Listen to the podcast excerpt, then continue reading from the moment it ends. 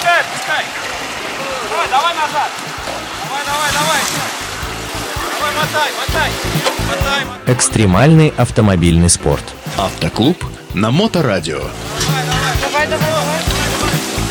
Здравствуйте, мои дорогие ценители полного привода, больших колес и приключений вне дорог общего пользования. С вами Роман Герасимов и традиционная передача оффроуд для всех. Давай, давай, давай. В одном из первых выпусков мы говорили про одну внедорожную легенду – автомобиль УАЗ. Настало время поговорить о другой, не менее популярной машине, ставшей культовой и снискавшей заслуженную славу во внедорожном мире – Итак, начинаем цикл выпусков про автомобиль Нива. Поехали! Я даже хочу спросить. Если вы не очень в курсе, почему Нива столь легендарна, вот вам несколько горячих фактов. Машина 44 года на конвейере. Внедорожник малого класса с несущим кузовом и постоянным полным приводом фактически стал родоначальником класса кроссоверов на мировом автомобильном рынке. Это самая успешная экспортная модель Волжского автозавода. Нива продавалась в более чем сотню стран мира. Машина до сих пор активно продается и находит своего покупателя. Это одна из самых доступных и популярных у россиян машин для внедорожного тюнинга. Начнем, как у нас с вами принято, с истории вопроса. Далеким летом 1970 года по решению председателя Совета министров СССР Алексея Косыгина началась работа над внедорожником, который объединит проходимость УАЗа с комфортом легкового автомобиля и станет верным помощником на селе. Разработку подобной машины поручили конструкторским бюро ВАЗ, АЗЛК и ИЖ Авто.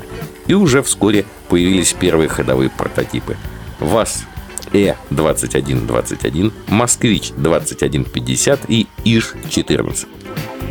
Тендер на производство выиграл в итоге новый завод в Тольятти, который концерн Fiat запустил всего 6 лет назад. При этом стоит отметить, что по контракту работа с Фиатом уже заканчивалась, и Нива стала первым самостоятельным шагом заводчан. Уже на этапе конструирования и начала производства стало понятно, что Нива получилась более сбалансированной и конкурентно способной по сравнению с современными ей зарубежными аналогами.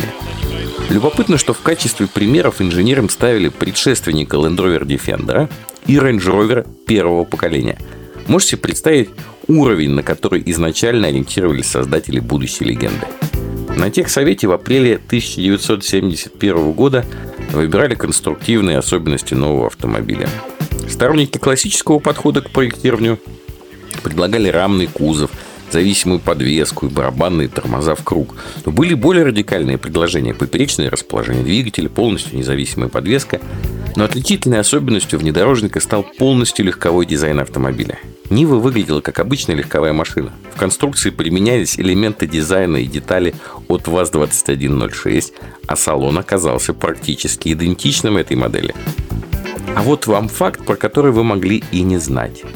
Э, в интервью журналу «Итоги» создатель Нивы Петр Михайлович Прусов рассказал, что автомобиль назвали в честь детей Прусова Натальи и Ирины и детей первого главного конструктора ВАЗа Владимира Сергеевича Соловьева, Вадима и Андрея. Получается, Нива.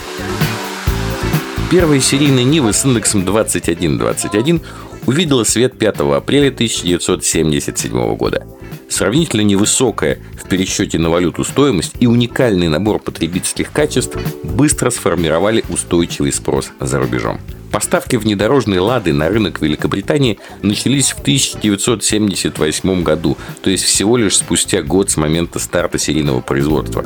Правда, чтобы произвести праворульную версию для Англии, заводу потребовалось 5 лет.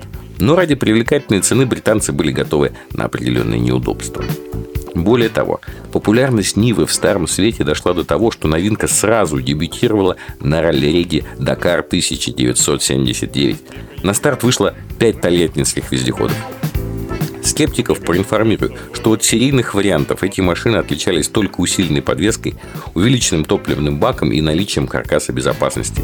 И мало того, что две Нивы добрались до финиша, так они еще и заняли 28 и 42 место. И это в общем зачете. И на этом успехи Нивы на Дакаре не закончились. А в 1981 и 82 годах внедорожники с доработанным мотором объемом 1,8 литров и мощностью около 140 сил завершили марафон на втором и третьем месте. На сегодня у меня все. В следующий раз мы продолжим внедорожную эпопею Волжского завода. Вы слушали программу «Оффроад для всех» на волнах Моторадио онлайн. И с вами был ее автор, ведущий Роман Герасимов. До новых встреч в эфире. Э, да вы это, уже такой грязный, смотри, весь мокрый. Практики без здоровья. Автоклуб на Моторадио.